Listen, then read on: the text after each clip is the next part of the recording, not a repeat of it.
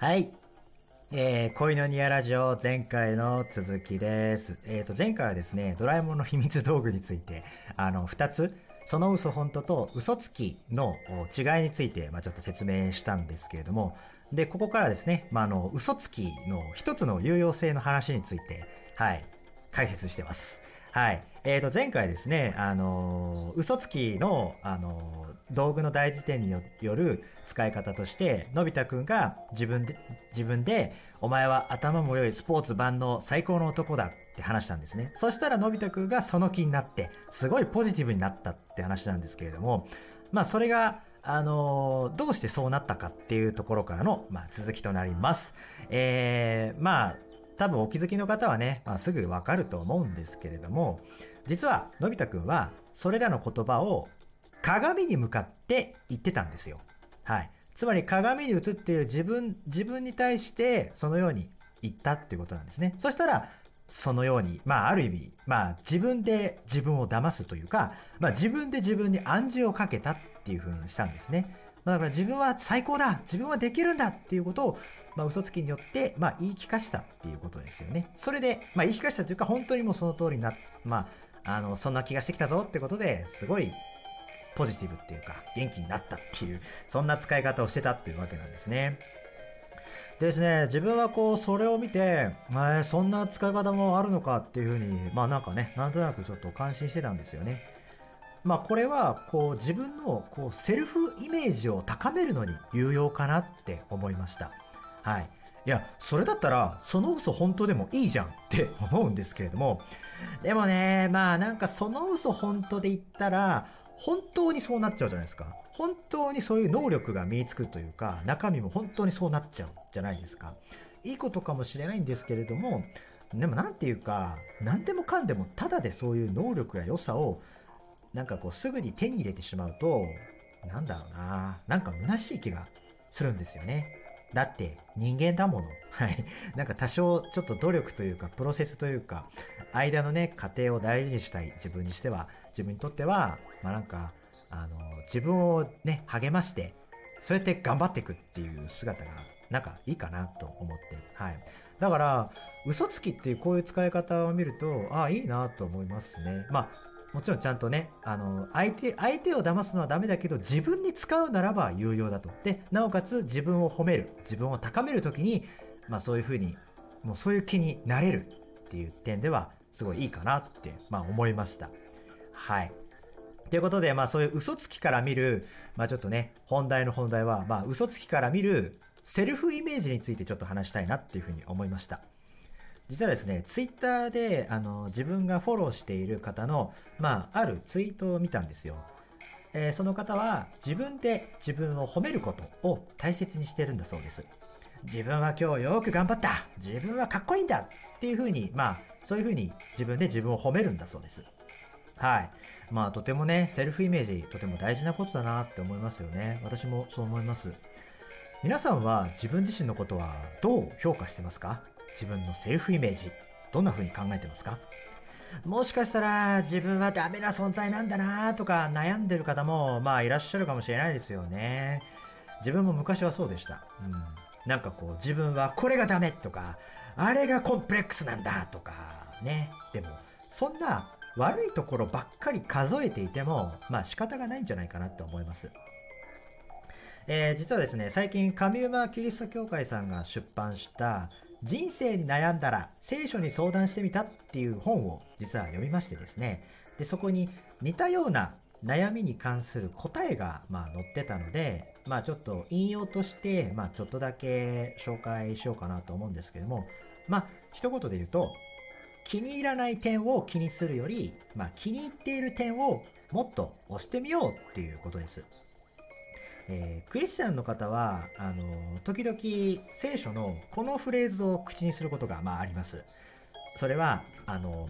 数えてみよ、主の恵みっていうフレーズなんですけれども、実はですね、あの、旧約聖書の詩編103編2節には、こんな言葉があります。我が魂よ主を褒めたたえよ主がよくしてくださったことを何一つ忘れるなはい、えーあ、すいません。ちょっと音が大きくなっちゃいました。すいません。えっ、と、はい、失礼しました。えっ、とですね、はい。まあ今ね、あの、旧約聖書の詩編103編2節の言葉を見たんですけれども、まあ、要は数えてみよ、主の恵みっていうのは、まあ、これに由来している言葉なんですね。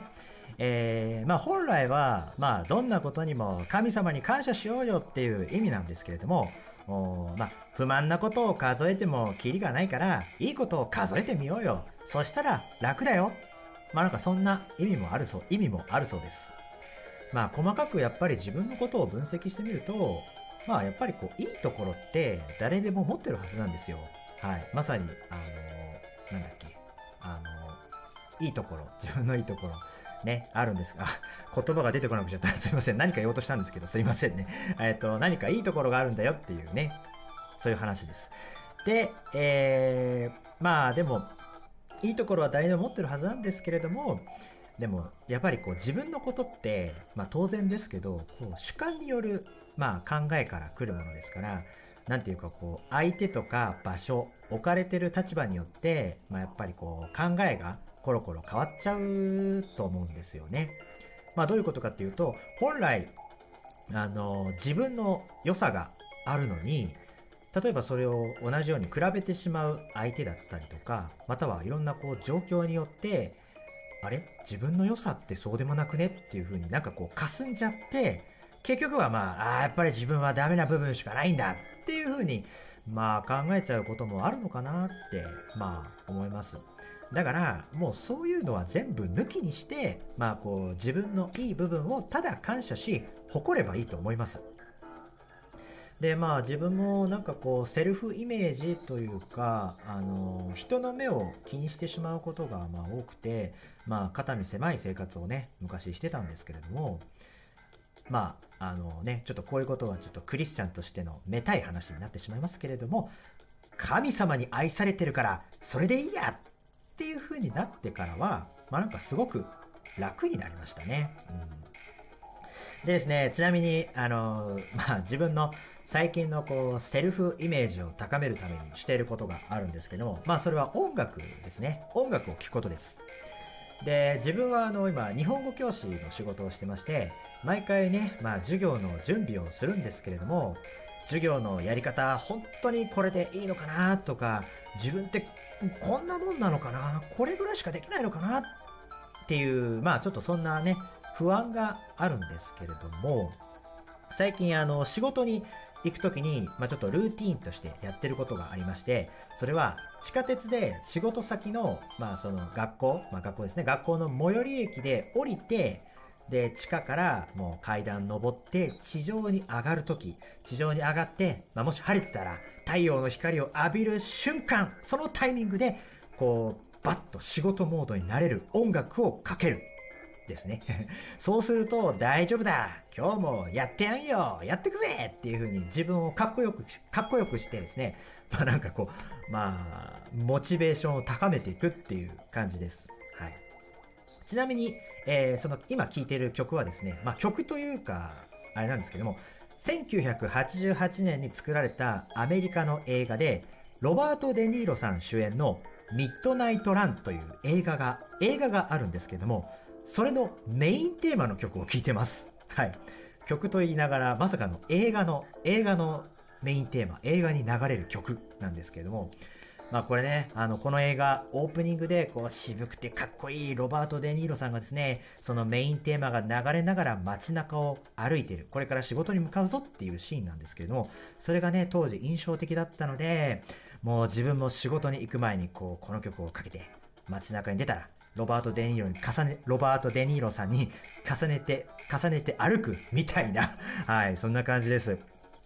お前どんだけナルシストだよと。まあね、みんなから惹かれるかもしれない、惹かれるかもしれないんですけれども、もういいんです。構わないんですよ。もう、もう自分は神様に愛されてるし、自分がかっこよくなってりゃそれでいいんだ。外見も中身も本当にかっこよくなるのは後からついてくるさっていう風に、そんな風にね、まあ自分なりのセルフイメージを高めてます。はい。えー皆さんはですね、まあ、どんな風にセルフイメージを高めてますか？あ、ですね、もしよろしければ、今このラジオトークってお便りを送れる機能がね、まあ、ついてるんですよ。今更って思うんですけれども。でよよろしかったらですね、まあ、皆さんのセルフイメージの高め方、またはこうモチベーションをどう上げてますか？など、よかったら教えてください。なんかそれらをね、今度そういうお便りを紹介する回もできたら、もっと盛り上がるんじゃないかなと思います。まあね、まあ、この恋のニアラジオも、まだまだちょっと目立ってないんですけれどもね、はい。まあちょっとね、ツイッターにも、まあちょっとそういうことを載せていきたいかなと思います。はい、えー今日はですね、ちょっとドラえもんの秘密道具から見るちょっとセルフイメージについてちょっと考えてみました。ここまで、えーご清聴誠にありがとうございます。よろしければ皆さんもセルフイメージについて、セルフイメージについて考えてみたり、ま、ちょっとそれを通して聖書の言葉をね、ぜひちょっと読んでみたらいいかなと思います。はい、えー、では今日はここで締めたいと思います。あなたは愛されるために生まれた方です。それではまた次回会いましょう。シャローム